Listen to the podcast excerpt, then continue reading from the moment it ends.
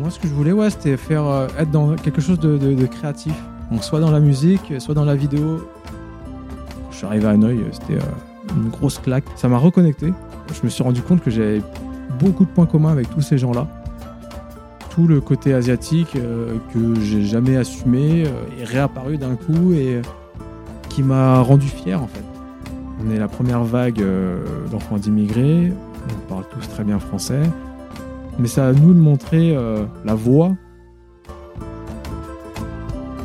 Bienvenue sur Asiatitude, le podcast qui interroge des personnalités asiatiques de France. Pourquoi Asiatitude? Parce que je pense qu'être asiatique, c'est bien plus qu'une origine. C'est une identité, c'est une fierté, c'est une façon d'être, une attitude ou plutôt des attitudes. Plusieurs choses rassemblent les personnes de la communauté asiatique de France. Nos cultures, nos histoires, mais d'autres sont uniques et propres à chacune et chacun. Je suis Amanda, sino-cambodgienne Tetio, thaïlandaise de nationalité française je vous emmène à la rencontre d'une personnalité asiatique. Et quelquefois, j'invite une ou plusieurs personnes à discuter d'un thème en particulier dans des épisodes bonus.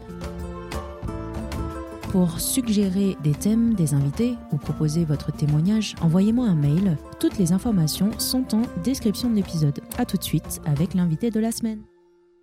Alors aujourd'hui, c'est Mélanie que vous entendez euh, au micro. J'ai le plaisir de rencontrer Stéphane Tran. Stéphane, c'est un réalisateur vidéo. Il est notamment fondateur de l'agence audiovisuelle Mothaiba. Mais vous allez voir, il a fait plein d'autres choses dans sa vie. Donc avec Stéphane, on ne se connaissait pas euh, personnellement. Moi, je, t'ai découvert euh, par hasard grâce à une vidéo de ta série Héritage. Et c'était vraiment très émouvant. J'ai découvert que tu avais créé cette agence euh, audiovisuelle Matraiba, mais que tu avais aussi un parcours jalonné de, de- de reconversion. Et aussi, tu mets beaucoup en avant la communauté asiatique. Merci beaucoup euh, d'accepter Ah, cette cool. invitation. Si tu veux qu'on commence euh, par la genèse, on est né dans le 92. Euh, Mes parents sont arrivés en France début des années 80. Euh, Moi, je suis né en 87. Et très vite, à partir de 7-8 ans, on a déménagé. Mon père a acheté une maison dans le 94. Avant, on habitait dans un gros, gros immeuble euh, à Gennevilliers. Du coup, dans le 94, j'étais au plus Trévise et c'était une ville qui était très euh, multiculturelle. Donc, j'ai grandi avec euh, beaucoup de Portugais, d'Africains et pas d'Asiatiques. J'étais le seul Asiatique de mon école. Et après, collège, lycée, c'est un peu la même chose. Bon, quand on était en primaire avec mes frères, on était très bons à l'école. Enfin, nos parents nous poussaient à être bons à l'école. et en fait, on a intégré la meilleure école, le meilleur collège-lycée du Val-de-Marne. Euh, on avait beaucoup de facilité jusqu'au moment où il fallait vraiment travailler. Au début lycée, en fait, euh, c'était une boîte à bac. Ils faisaient Mm. 100% tout le temps. Et ils poussaient vraiment les gens à travailler beaucoup plus, beaucoup plus, beaucoup plus. C'est pas que j'étais feignant, mais euh, il y avait une approche scolaire qui m'intéressait pas, en fait.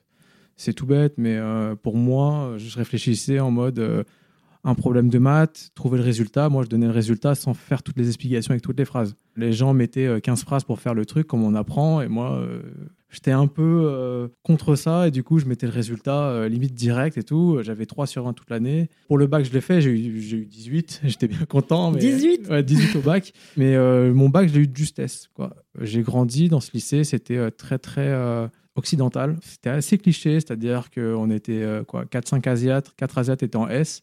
Moi, j'étais le seul en ES. Après, il est arrivé que euh, on nous demande de faire des choix à l'époque. Moi, j'avais aucune idée de ce que je voulais faire. Le seul truc que je voulais, en fait, je voulais faire un truc un peu artistique, mais euh, on était dans une école qui ne te permettait pas de euh, entrevoir euh, autre chose que d'être avocat ou médecin. Donc, c'est-à-dire soit faire une prépa, soit faire une fac de médecine, soit faire une fac de droit. Moi, je suis arrivé, j'ai dit bah, je sais pas quoi faire. Qu'est-ce qu'on fait? Ils m'ont mis dans une fac d'anglais. Mais qu'est-ce qui te plaisait euh, à 18 ans? Qu'est-ce que tu aurais aimé faire si on t'avait dit euh, t'as le choix? Moi, ce que je voulais, ouais, c'était faire euh, être dans quelque chose de, créatif. Donc, soit dans la musique, soit dans la vidéo. Mes parents approuvaient pas forcément ce choix. Ils m'ont fait faire tous les sports, mais moi, je voulais faire du foot. Euh, je trouvais qu'il n'y avait pas d'Asiates euh, qui jouent au foot et tout, à la télé ou quoi que ce soit en équipe nationale. Et c'est un sport qui m'a toujours attiré. Du coup, j'ai fait du foot. J'ai grandi du coup avec des gens du quartier et tout. Et ça m'a mis aussi dans une certaine culture urbaine, que ça soit dans le hip-hop et tout. Et euh, le fait aussi que euh, la moitié de ma famille est, euh, vit aux États-Unis. Du coup, j'ai passé énormément d'été soit au Vietnam aux États-Unis, qui fait que ça m'a beaucoup éveillé artistiquement. Que ce soit au niveau des films, au niveau des clips, au niveau de la musique. euh, et je me suis arrivé euh, au lycée à 18 ans après le bac à pas savoir quoi faire. Mais avec cette culture urbaine, un peu américaine, Exactement. le ouais. foot et, peut-être euh, rap. Je sais pas si c'est ce ça. t'écoutais. Ouais, c'est ça, c'est ça. Mais ce qui n'était pas vraiment en adéquation avec euh, l'esprit du, du lycée euh, qui était très, très euh, bois tabac et tout ça. Quoi. En fait, à 18 ans, il y avait un autre truc, c'est que mon père travaillait en tant que réparateur de machines à sous. En vrai, c'était pas vraiment ça son métier, c'était un peu plus louche que ça, mais bon, on va pas aller dans les détails. Mais en fait, il, était au chômage à ce, à ce moment-là et ma mère ne travaillait pas, elle s'occupait de nous. Et moi, je me voyais vraiment pas euh, demander à mes parents, euh, payez-moi une école de marketing ou quoi que ce soit à 5000 balles l'année. quoi. Mm. Moi, je pouvais pas euh, assumer euh, la responsabilité d'échouer. Mais ça t'aurait plu l'école de marketing? Non, je pense que, et là je le, je le vois tout de suite, euh, avec le recul, le système d'éducation ne, ne me correspond pas en fait. Je suis quelqu'un qui a besoin d'aller chercher moi-même l'info plutôt qu'on me la donne. Donc je pense que ça m'aurait pas plu et j'aurais échoué dans tous les cas. Et en fait aussi mon père m'a dit à partir de 18 ans, écoute, t'es un jeune homme, euh, je te coupe pas les vivres, mais euh, tu te débrouilles, pas d'argent de poche. Donc euh, t'assumes, voilà, euh, la fac et tout, j'avais la bourse, donc j'étais quand même inscrit à la fac, mais il m'a dit tout de suite de trouver un boulot. Premier boulot que j'ai trouvé, c'était un intérim. C'était de 22h à 6h, c'était à Croissy-Beaubourg, donc à côté de Noisy-les-Lognes, où je mettais des boîtes de parfum dans des cartons. Donc c'était très bien payé, parce que c'est le tarif de nuit, intérim et tout ça, mais c'était une autre vie. Enfin, oui, et puis c'est pas valorisant. Enfin, c'est pas valorisant. Et mon père m'avait fait comprendre, voilà, euh, si tu veux avoir ce que tu veux, il faut travailler. Il faut travailler vraiment dur euh, pour avoir ce que tu as envie de faire. Mhm. Et le plus important, est ce que nos parents nous ont enseigné à moi et mes frères, c'est de faire ce qu'on a envie. Donc eux, ils n'ont pas voulu faire comme beaucoup euh, de parents asiatiques, euh, faites ci, faites ça. euh, je pense qu'il y a aussi un côté fierté de se dire que mon fils, il est médecin, il est avocat. Enfin, c'est des postes à haute responsabilité qui demandent des longues études et qui gagnent bien leur vie. Et que je pense pour les parents, c'est un signe de réussite. Et pour les parents asiatiques, c'est important les signes de, de réussite extérieure. Mais nos parents euh, nous ont souvent défendus face aux autres de la famille, parce que les gens de notre famille, c'est vrai qu'ils ont fait école de commerce, médecin et tout ça, et nous, on était un peu les, les vilains petits canards. C'était moi, du coup, euh, moi, j'avais plein de jobs. Mon frère, pareil après, il a eu son bac, euh, il savait pas quoi faire non plus. euh, et au final, aujourd'hui, tous les trois, euh, personne CDI, on est chacun à notre compte. Chacun dans un domaine euh, différent. Moi et mon frère, le deuxième, il est aussi réel.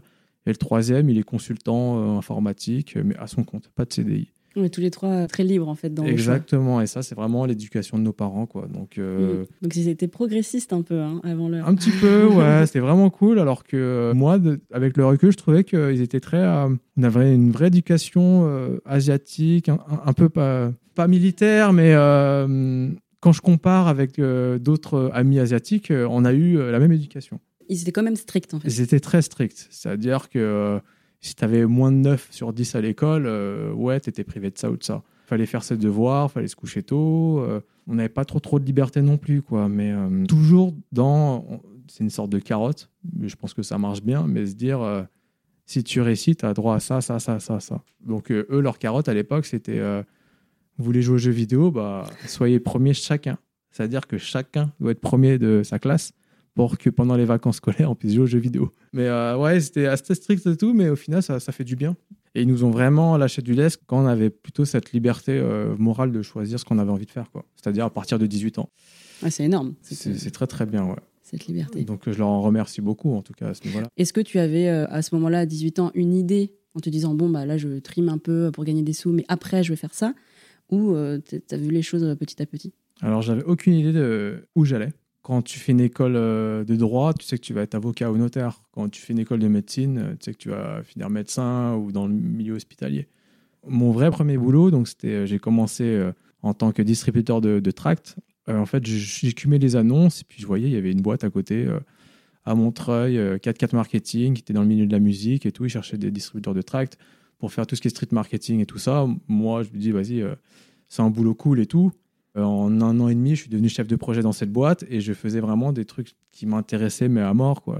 Avec des artistes, travailler avec des nouvelles marques, euh, sur un marketing assez agressif, assez, euh, assez moderne. Donc, c'était des animations dans la rue, jouer aux jeux vidéo dans la rue, des choses comme ça. Mais j'avais pas pour ambition de me dire, peut-être dans 10 ans, j'ouvre ma boîte ou dans 10 ans, je suis réal. À cette époque-là, il n'y avait pas du tout tout ça. Quoi. Il n'y avait aucune idée de prod. Et, et en fait, à chaque fois, à chaque fois, quelque chose est arrivé qui fait que euh, j'ai dû faire un choix. Et ça m'a mené à chaque fois à euh, révolutionner, changer en fait euh, ma vie en fait. Donc, par exemple, un jour, comment je suis arrivé de plus, qui m'a intéressé dans le monde de la vidéo, c'est qu'on avait un client BlackBerry. Donc à l'époque, c'était vraiment très très coté et tout, avec le bébé Messenger et tout ça. Et le client nous a demandé une réco pour faire un truc assez créatif. Et là, c'est là où on a proposé une web série. Et dans cette web série, donc euh, j'ai appris un peu euh, tous les corps de métier euh, avec, de mon point de vue de chef de projet, que ce soit la production, la réalisation, le script, et ça m'a vraiment intéressé. Et c'est aussi là où j'ai rencontré donc Steve Tran.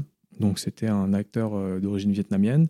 On s'est tout de suite accroché et tout. Et après, j'ai commencé à m'intéresser aussi à ma culture, que j'ai vraiment mis de côté. en fait, j'étais tout le temps l'asiatique de service, que ce soit bah, quand j'étais jeune, euh, quand je jouais au foot, euh, bah, j'étais le seul asiatique parmi euh, des Africains, des Maghrébins, des Français. enfin, c'est un sport à l'époque où il n'y avait pas beaucoup, beaucoup de représentation asiatique. Quoi. Et ça, t'aimais pas le fait d'être le seul?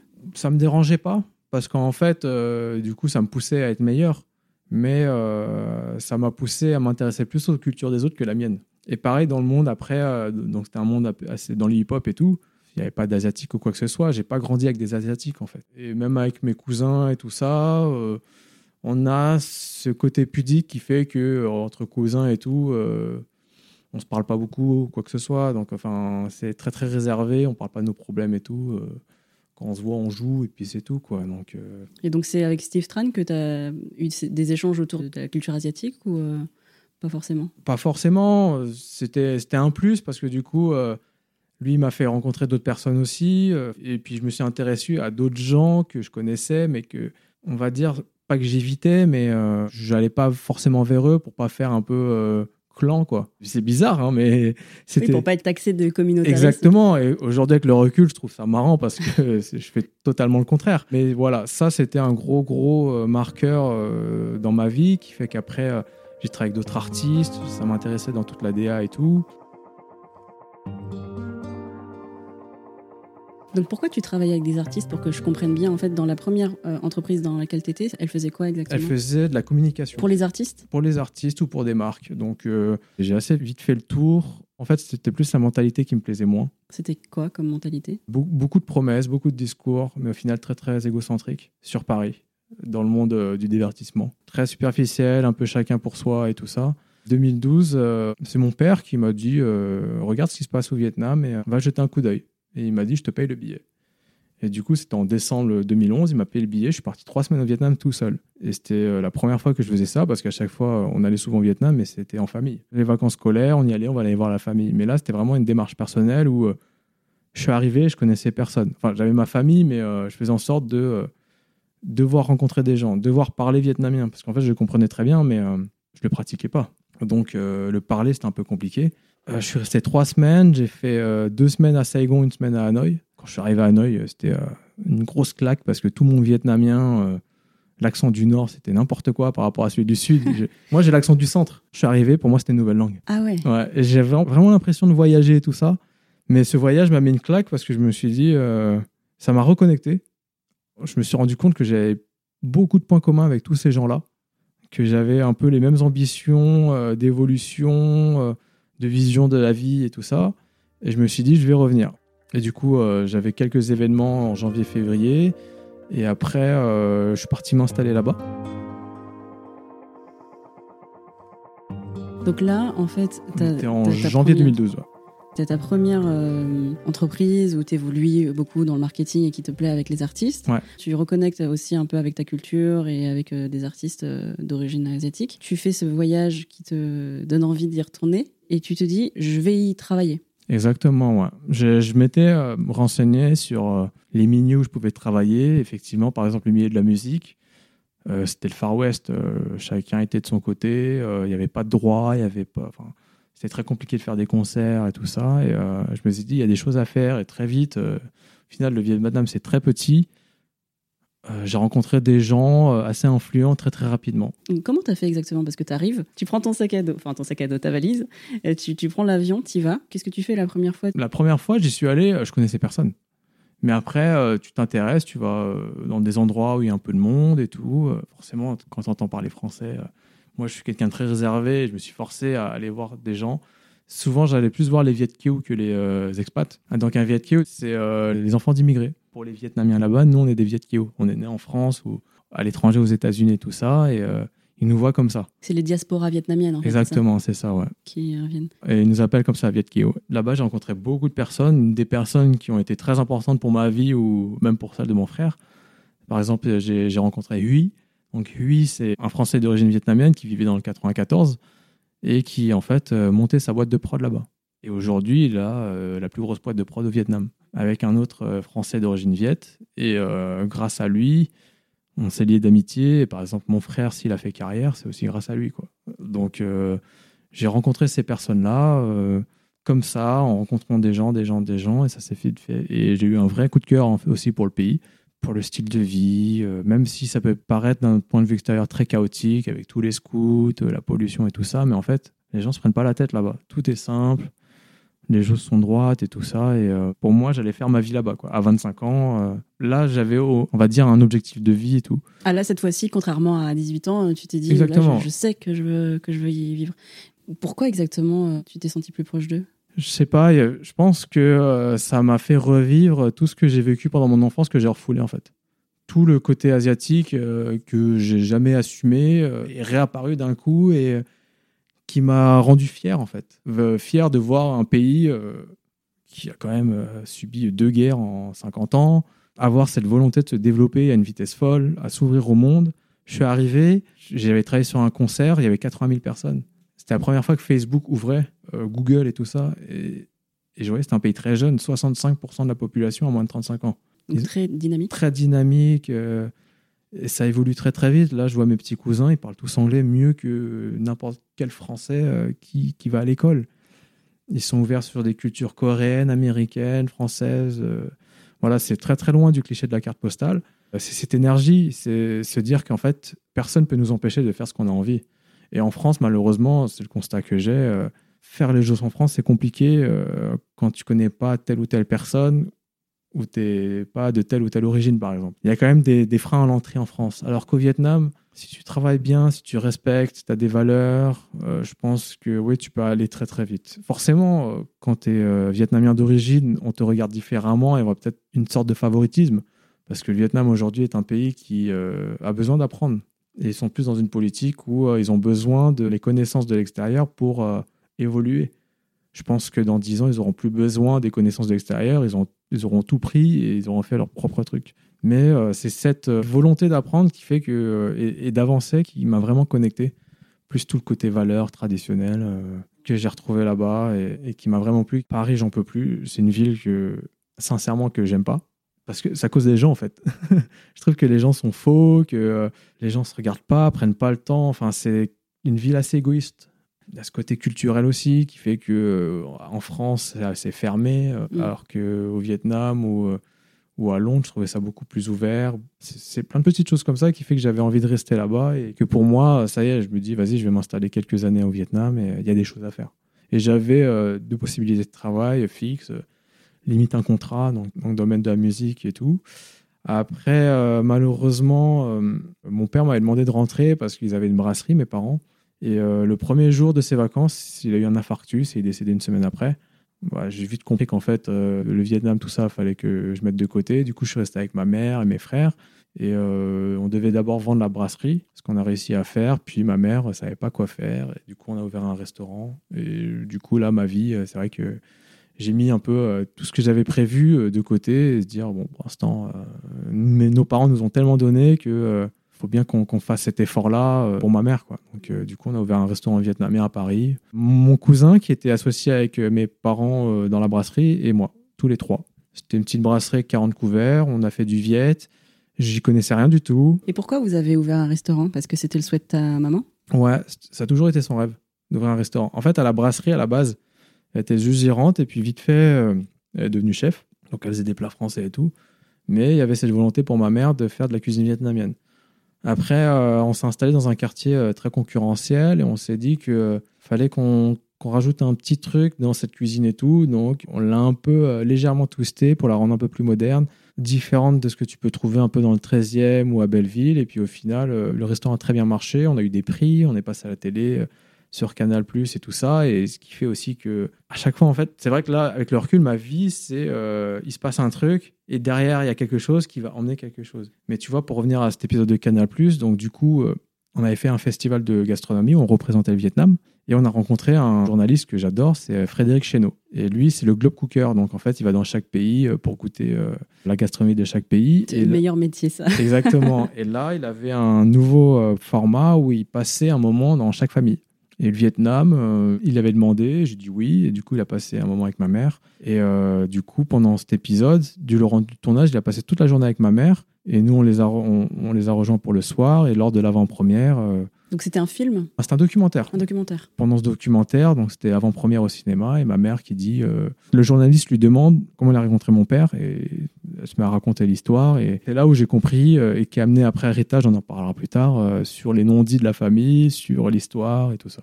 Parce que tu n'avais jamais entendu cette histoire, en fait Non, jamais, tu vois. Et à chaque fois, c'est ça, c'est que je suis resté aussi en France, je serais resté au Vietnam, j'aurais pas rencontré ma femme, j'aurais pas eu mon enfant. Il y, a plein de choses comme ça qui fait que euh, tu peux avoir plein de coups durs dans ta vie. Il faut avoir les épaules solides et en fait, à un moment, ça va rebondir.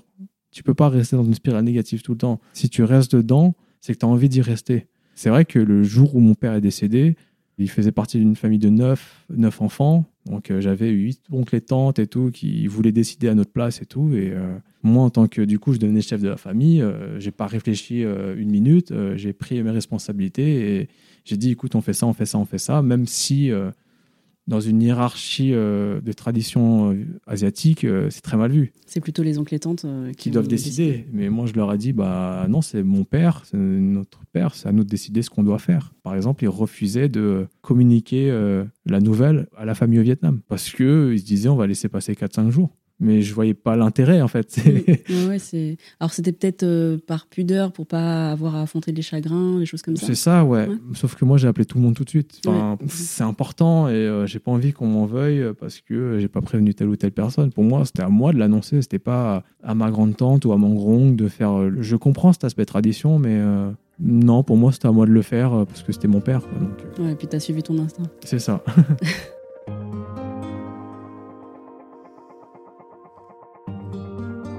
Euh, du coup, si je reviens un petit peu sur la chronologie, parce que ce que je comprends, c'est hyper euh, intéressant. Euh, tout, est lié. Enfin, j'ai envie de. Je crois que ce serait peut-être le résumé de, de, ton parcours. Tout est lié. Tu fais du marketing, tu découvres la communication, la prod, le visuel. Tu pars au Vietnam, tu te dis ah c'est bon, je sais, c'est ici que je veux faire ma vie professionnelle. Et malheureusement, au niveau personnel, tu perds ton, ton papa. Et là, du coup, rien à voir. Tu vois un restaurant. Est-ce que tu te dis bon, bah, le Vietnam, ça sera peut-être un jour où euh, ben, c'est un restaurant et, ça te plaît? Est-ce que ça te plaît euh? Ah, pas du tout. Ah non, d'accord. C'est pas que je détestais, mais en fait, euh, même si c'était mon resto, c'était mon projet, j'étais prisonnier des horaires. je voyais ma femme une demi-journée par semaine. Enfin, à l'époque, c'était pas ma femme, mais ça me faisait de la peine que tous les soirs, après son boulot, pour me voir, qu'on passe du temps ensemble, enfin, passer du temps, parce que moi, je faisais le service, je faisais la caisse et tout. elle finissait en bas, dans le bureau, en train de dormir. Donc, à un moment, il euh, fallait faire un choix de vie. Euh, c'est vrai qu'en 2018, après euh, les attentats en 2015, on m'a proposé d'ouvrir un autre restaurant à Londres. Mais je me suis dit qu'au bout de cinq ans, j'avais fait le tour. Tu le gères quand même pendant cinq ans Ouais. Et, il marche bien. Il marche très bien, ouais. parce que le nom c'est Saigon Panthéon. Saigon Panthéon, ouais. Ah ouais. Il marche très bien. Mais ouais, c'est pas, t'as pas trouvé une nouvelle vocation en fait. Non, le, le monde de la food me plaît. Mhm. Enfin, j'adore aller au restaurant et tout ça, mais euh, le manager et tout, pour moi, c'est même pas un métier, c'est une vie en fait. Et cette vie me convenait pas. Donc, euh, très rapidement, on a fait le choix de vendre.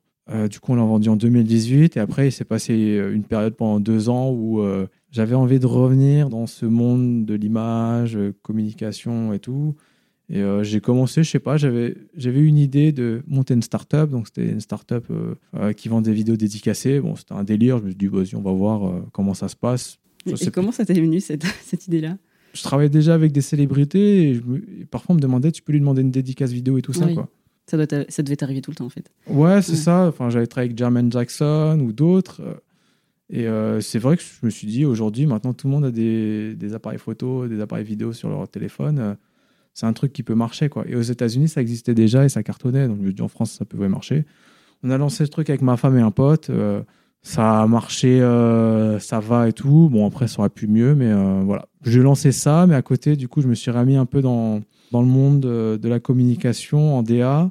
Et tout de suite, je me suis dit, j'ai envie de me rapprocher de ma culture. Et je voyais que il s'était passé des choses entre temps, même si dans mon resto, il se passait plein de choses. Euh, Il y avait des rassemblements, des manifestations euh, d'Asiatiques euh, contre les violences et tout. Les gens commençaient à se rassembler, ce qui n'était pas le cas il y a 6-7 ans, quoi, chacun Mm. de son côté. Euh, il y avait des mouvements euh, par-ci, par-là, et je me suis dit, bah, je vais réactiver les réseaux. Donc, du coup, je commence à rencontrer telle ou telle personne, telle ou telle personne. Et en fait, le monde est très petit. Tout le monde se connaît d'une manière ou d'une autre. Et puis, euh, au final, moi, j'avais une passion derrière, c'était faire de la vidéo. J'avais euh, tout mon matos et tout. euh, Mais ça, t'en fais de- depuis quand? Euh, de la vidéo? Ouais. Moi, j'en fais depuis euh, 2017. À la base, j'avais acheté du bon matériel pour faire mes vidéos de vacances. Puis après, je m'en suis servi. Je commençais à faire des interviews, des petits reportages et tout. Et puis, En fait, comme loisir? Ouais, comme loisir. Et ce loisir-là s'est transformé au final en métier. J'ai vraiment lancé ma boîte Motaiba après le Covid. Vu que je manageais des artistes dans la musique et que le Covid a fait que la musique, c'est mort. du coup, euh, j'ai senti que les gens allaient devoir euh, communiquer en digital. C'est un très bon choix au bout de neuf mois. Euh, je suis très content et je regrette pas du tout. C'est vrai qu'au début, j'ai vraiment axé au niveau de l'image dans la communication autour des Asiatiques. Donc c'est vrai que maintenant, quand, au début, quand je faisais un showreel, donc une bande démo, il y avait des Asiates. Donc là, c'est, tu me parles de Motraiba ou Exactement, avant ouais. Alors du coup, juste avant... je pars euh, dans tous les sens. Non, non, pas de problème. c'est- En plus, c'est intéressant. Euh, juste avant de parler de ton agence, entre le resto et ton agence, donc tu as cette euh, période où tu montes ta start-up et euh, tu fais à côté de ça des vidéos, tu conseilles des artistes, etc. C'est ouais. Et c'est par connaissance? Comment ça se fait? Euh, oui, c'était vraiment par connaissance. Je croisais quelqu'un à un tournage, euh, je lui demandais si ça l'intéressait, il disait oui. Après, il me présente telle ou telle personne, telle ou telle personne. Et c'est quelque chose que j'ai trouvé très épanouissant parce qu'en fait, euh, quand j'étais au Vietnam, je partageais avec des Vietnamiens. J'avais 30 ans et je commençais à partager des choses avec des personnes qui ont vécu la même chose que moi, c'est-à-dire des, des fils d'immigrés. Pas forcément des Vietnamiens, mais d'origine cambodgienne, chinoise euh, et autres. Ma femme rigole, mais euh, c'est vrai que maintenant, tous mes potes, c'est quasiment que des Asiates parce que je me suis reconnecté à quelque chose que j'avais enfoui. Et je partage tellement de valeurs avec ces personnes-là, j'ai l'impression de connaître ces personnes-là depuis 20 ans, alors que je les connais depuis deux ans. Et ça, c'est fou, ça. Et c'est vraiment devenu des amis, des limite des frères et sœurs. J'ai une amie, euh, Audrey Giacomini, je la considère comme ma sœur. On a vécu, euh, elle est née de trois, de deux sœurs, je suis né des deux frères. On a énormément de points communs, on a vécu beaucoup de choses pense pareil. Euh, Anthony Fogg, qui est cascadeur, mais qui est derrière aussi chef d'entreprise, qui fait plein de choses. Non, j'ai rencontré des gens qui sont soit des modèles comme Tommy Gousset, ou Ouais, beaucoup de personnes qui, sont, qui donnent envie d'avancer, qui essaient de faire des choses euh, pour un peu sortir, des, pas des clichés, mais euh, qui ont fait des choix comme moi, de vraiment se diversifier et de faire ce qu'on aime faire, en fait. Et c'est en fait une sorte de, de recherche du bonheur, en fait. Bah, Complètement, ouais. ouais, c'est ça, Ouais, Et puis qui ont l'audace, du coup, de poursuivre euh, exactement. ce ouais. choix. Tu as choisi d'appeler ton agence Motraiba, donc euh, 1, 2, 3 en vietnamien. Exactement, ouais. Pourquoi? Je voulais pas appeler ça euh, studio machin. ou- En fait, je voulais tout de suite créer une identité autour du Vietnam. C'est arrivé très vite. Hein. Je sais pas. euh, Enfin, Mo- Mop Hai Ba, c'est ce- tout le monde dit ça au Vietnam. Tu sais, quand on va boire un verre, c'est Mop Hai Ba Yo. Le brainstorming, j'ai fait Mop Hai Ba, j'ai collé, ça fait Mot Hai Ba. Je disais, les gens, euh, ils vont pas forcément savoir que c'est Viet. Ça peut faire très, très africain. Ou euh, je trouvais ça simple à dire aussi, Mot Hai Ba. Oui, tu as tout collé, en fait. Ouais, j'ai tout collé. Mais après, dans tout ce qui est logo et tout, je le, je l'écris en trois lignes. Donc ça fait Mop, Haiba. Ah, comme ça, on voit 3. Exactement. Quand j'ai posté tout ça, les Viettes, ils ont tout de suite compris. Les Mm. autres, non. Ils ont fait. Mmh. C'est ça. Mais euh, j'étais content parce que la blague marchait. Ouais. Et euh, c'est T'as vrai que deux niveaux de lecture, en fait. c'est ça, exactement. Je voulais aussi euh, qu'il y ait une identité asiatique parce que je voulais euh, essayer de mettre en valeur aussi ma communauté. Ça donnait une sorte de ligne éditoriale à ce que je voulais faire. Et par exemple, ma première pub de TV, bon, à chaque fois je la raconte, mais ma première pub TV, je voulais vraiment qu'il y ait une asiatique dedans et j'ai poussé que ma Russ Audrey Giacomini soit dedans. Quoi. C'était compliqué, mais finalement, euh, elle passe à la télé, dans cette pub télé, et, et c'est cool. Ouais. Et c'était pour euh, l'Express. Exactement. ouais. Eh ben bravo parce que je sais comme c'est difficile en plus euh, de convaincre des, des annonceurs ou des clients euh, Ouais. qui n'ont pas l'habitude. Enfin, ils se disent bah pourquoi en asiatique? Ouais, mais je peux comprendre parce qu'on n'est pas forcément représentatif de la société, on fait partie de la société. Dernièrement, j'avais pas l'impression, mais voilà, on fait partie de la société. Et c'est vrai que je peux comprendre qu'en étant une minorité, on n'a pas envie de se dire on va, on va vous mettre en avant. Mais euh, c'est en train de changer, donc euh, tant mieux. Mais je me dis, je me suis dit, il n'y avait pas trop d'entraide et tout. Et si moi-même j'ai la possibilité de le faire, je le fais pas, c'est dommage. Je, je m'en voudrais en fait. Du coup, c'est vrai que ça peut faire très communautaire, mais euh, si entre nous on se donne pas un coup de main, personne va le faire. Bah tu dis ça à quelqu'un qui fait un podcast avec des asiatiques sur Ouais, des ça. asiatiques, C'est ça, qui est c'est ça. asiatique, donc Ouais. je vais pas te critiquer là-dessus, c'est clair. Et du coup, tu as, Motraiba, le nom, mais toute la ligne édito, est-ce que c'est ça aussi? Est-ce que tu veux travailler avec des personnes d'origine asiatique? Ou c'est ponctuel, mais tu peux être ouvert à, à n'importe quelle personne? Non, c'est pas forcément que asiatique parce que sinon je me fermerais énormément de Mm. clients. Et puis bon, faut, faut travailler. Et c'est vrai que si tu si les gens pensent que tu fais que de l'asiatique, ils vont pas te contacter. Donc euh, je fais en sorte de toujours caser tel ou tel élément ou de travailler avec des marques ou des personnes d'origine asiatique parce que j'ai envie de le faire, parce que ça me fait plaisir et je pense que j'ai euh, le recul nécessaire pour le faire. Je ne ferme pas les portes à d'autres personnes. Donc euh, et au final, euh, je travaille avec d'autres artistes, par exemple comme Julien Peretta, bon, il est anglais, quoi. Il n'y a rien, rien d'asiatique ou d'autres marques.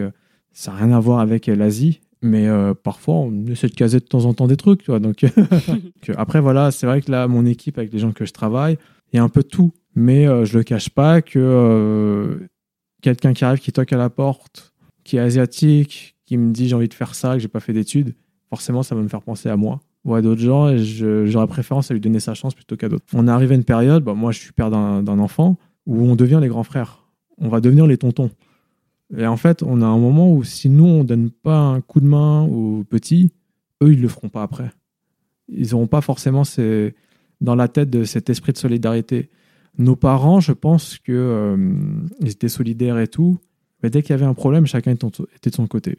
Ça, c'est un ressenti que j'avais à l'époque. Et c'est pour ça peut-être que euh, avant, il y avait pas mal de discrimination envers les asiatiques euh, dans les films ou tout ça. Ils sont permis des choses, mais vu qu'il y avait personne pour en parler ou qu'il y avait la volonté d'en parler, euh, les gens laissaient faire. Aujourd'hui, on est la première vague euh, d'enfants d'immigrés. On parle tous très bien français. On commence à avoir des postes à responsabilité. Je pense pas qu'on va faire le changement, mais c'est à nous de montrer euh, la voie pour que les générations d'après fassent ce changement. Parce qu'actuellement, en politique ou dans les médias, euh, c'est toutes les mêmes personnes. Mais à un moment, il y aura un renouvellement. Mais ce renouvellement, il pourra y avoir si derrière, nous, notre génération, on donne envie à d'autres gens de le faire. C'est pour ça que j'estime que j'ai un rôle comme d'autres, mais de grand frère euh, pour aller dans ce sens-là, en fait. Donc, euh, que ce soit dans l'entrepreneuriat ou dans l'image, euh, je conseille beaucoup de personnes au niveau de son image, mais c'est vrai que quelqu'un qui veut de l'aide ou qui veut travailler ou qui veut comprendre le métier, qu'il soit asiatique ou pas, j'aiderais, mais c'est vrai que s'il est asiatique, je me verrais forcément en lui. Donc, je l'aiderais. quoi. Bravo, moi je suis, je suis très admirative de ce parcours. Donc avec Motraiba, tu as lancé la- l'agence euh, assez récemment finalement, l'année Ouais. dernière, euh, en 2020, euh, pendant le contexte du Covid, qui est toujours en cours ouais. d'ailleurs. Mais euh, ça marche hyper bien. Et euh, quels sont euh, tes projets actuels euh, et puis futurs? Euh, on est un peu euh, 360 dans le sens où euh, on travaille avec euh, des particuliers, que ce soit des acteurs, des personnalités ou même des coachs. Euh, on travaille aussi avec des marques. Comme marque, euh, là dernièrement, j'ai fait quelque chose avec Bershka, ouais, avec Attic. J'ai signé avec Webedia. Donc euh, Webedia, euh, c'est eux qui, on va dire, gèrent YouTube, mais aussi c'est une régie publicitaire. Donc on a fait des choses pour des marques de grande surface ou de prêt-à-porter. Euh, je suis signé en tant que réalisateur. Et puis après, oui, j'ai enfin, pas mal de prod et tout. Et j'ai beaucoup de chance. C'est vrai que je travaille en contexte Covid. Après, euh, la naissance de mon fils a fait que euh, ça m'a donné encore plus envie de travailler. Je passe énormément de temps avec lui, mais je travaille beaucoup plus. Donc euh, au final, j'ai plus de temps pour Oui. voir d'autres gens. C'est ça qui est étrange. Pourquoi ça t'a donné plus envie de travailler? Parce que mes parents, enfin surtout mon père, il est arrivé en 82. En- Dix ans après, il nous a acheté une maison. Pour pouvoir à ses besoins.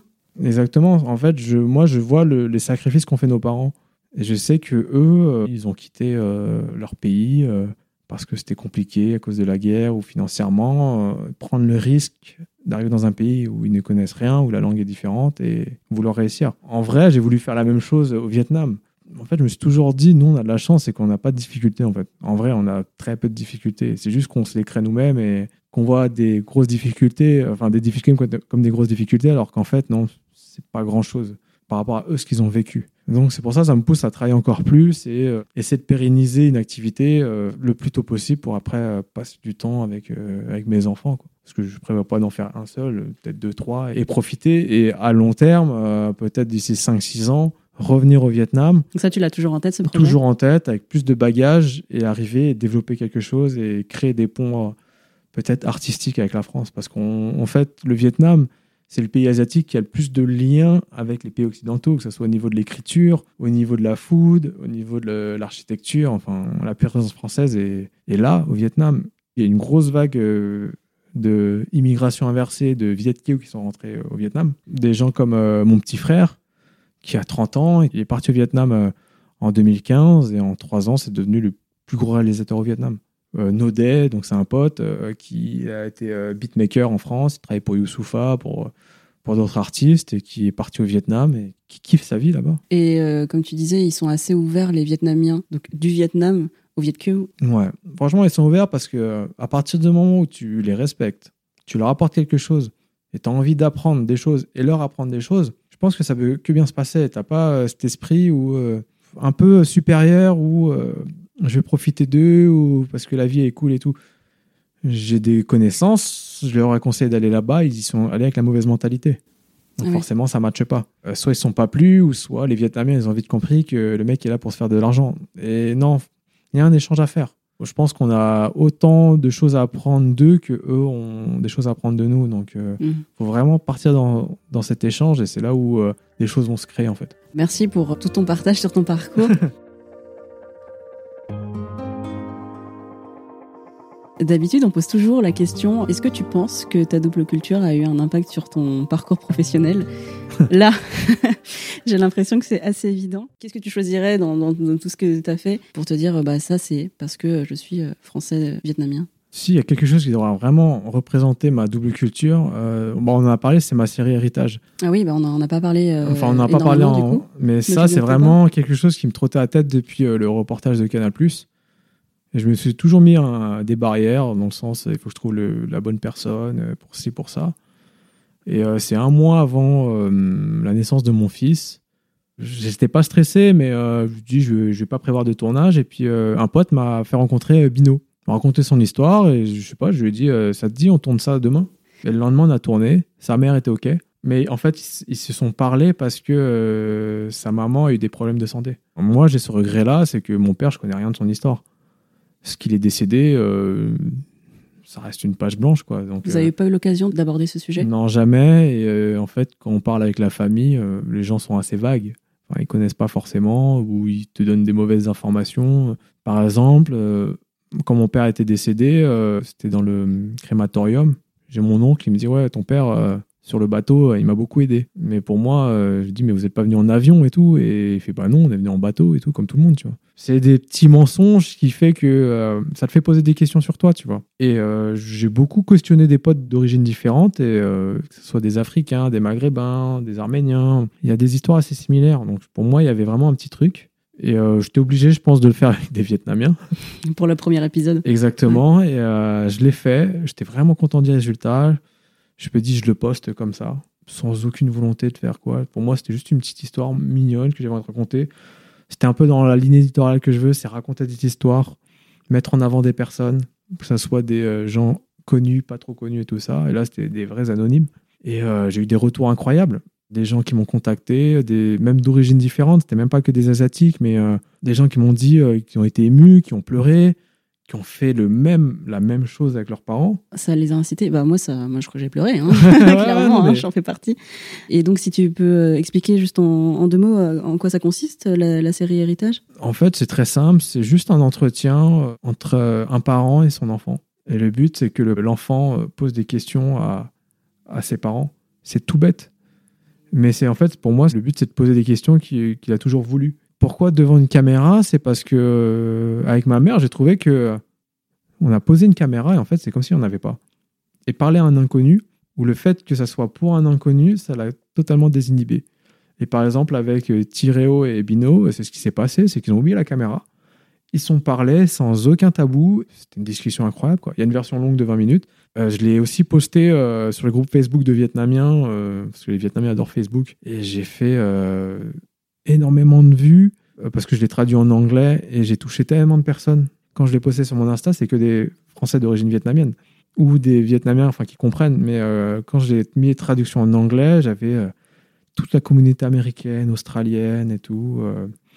et ça m'a vraiment touché de me dire que euh, cette vidéo-là, pour moi, elle est importante parce que ça représente en fait euh, pas mal de regrets de ma vie, mais aussi un peu ma philosophie, c'est que à un moment, il faut faire les choses et il faut demander, enfin, faut y aller quoi. Et si nous, on n'a pas le courage de raconter, de demander, de nous raconter des histoires, bah, on, va toujours avoir un vide dans notre vie, quoi. Et pour moi, c'est là, pour moi, l'héritage, en fait, le mot héritage, c'est parce que pour moi, c'est une richesse, en fait. Connaître son histoire, c'est trop une richesse. Enfin, moi, mon fils, je me dis, euh, ça se trouve, quand il pourra parler, il va dire, mais papa, pourquoi euh, je suis métisse? Donc moi, je vais dire, euh, je suis métisse parce que mes parents sont arrivés ici. Et il va dire, mais pourquoi ils sont arrivés ici?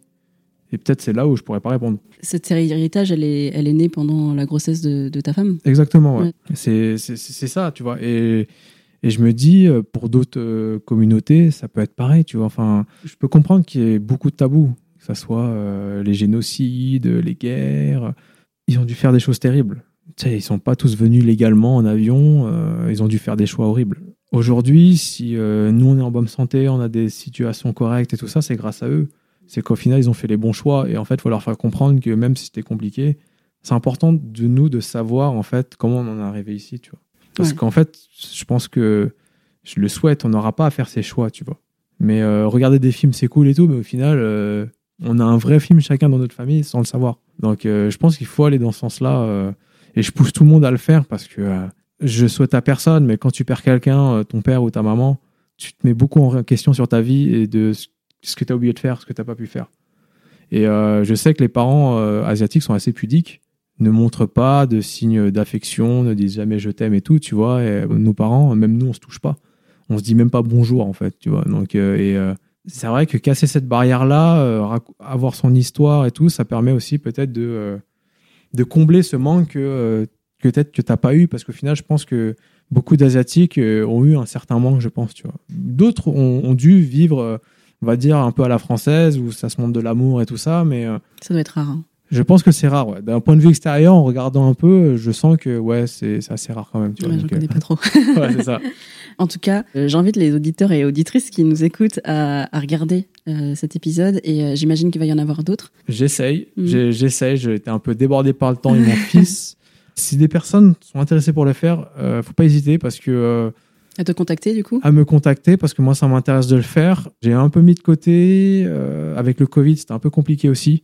En fait, on connaît pas mal d'histoires sur la guerre du Vietnam et tout ça, mais l'avoir d'un point de vue de quelqu'un qui l'a vécu, de comment il l'a vécu, je trouve que c'est important. Donc, euh, que ce soit la guerre du Vietnam, donc des Vietnamiens, mais ça peut être euh, des Cambodgiens, des Thaïlandais, des Philippins, des Chinois, des Japonais. Euh, il y a plein d'histoires différentes. Donc, et raconter l'histoire d'un point de vue, donc c'est pas d'un point de vue historique dans un livre, mais de quelqu'un qui l'a vécu, je trouve ça tellement enrichissant et intéressant. Donc, euh, oui, s'il y a des personnes, avec grand, grand plaisir.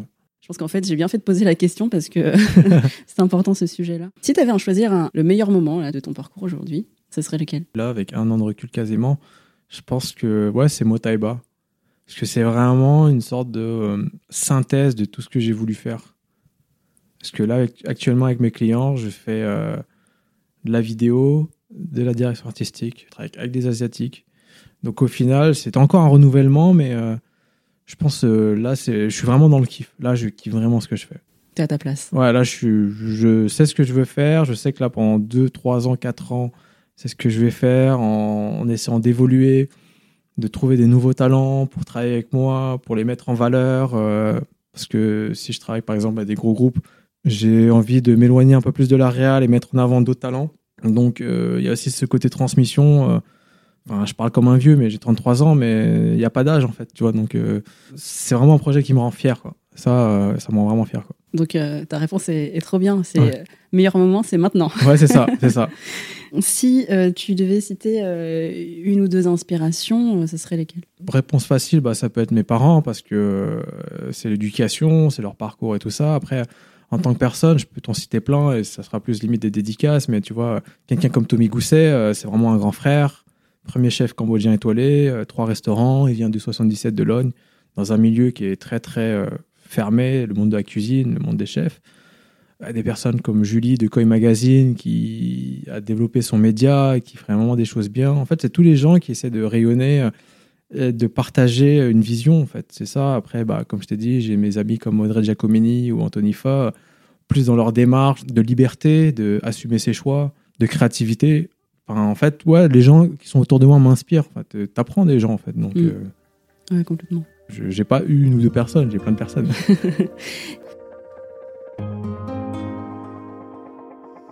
Question euh, finale. Quelle est ton asiatitude? Euh, Mon asiatitude, c'est euh, de me dire que en fait, je dois tout le temps travailler. C'est ce côté tout le temps travailler. C'est vrai qu'avec les gens que je travaille, ils comprennent pas trop. Ils se disent, mais le mec, il a le temps d'avoir un enfant, de jouer aux jeux vidéo et aussi de travailler. Mais euh, non, c'est le fait que mes parents m'aient enseigné la valeur du travail. De fait, c'est très très asiatique, mais de se dire qu'avec du travail, tu as de l'argent, avec l'argent, tu es heureux. Je dirais pas avec l'argent, tu es heureux, en fait, c'est avec du confort. Tu es bien. À partir du moment où tu sais que ta famille est à l'abri, et je pense que c'était le but de toute famille euh, qui est partie de son pays, c'est de se dire que nos enfants sont à l'aise et ils vont plus avoir de problèmes. Je pense que c'est ça le côté le plus asiatique que j'ai. Aussi le fait que euh, je mange un feu à 8 h du matin, tu vois.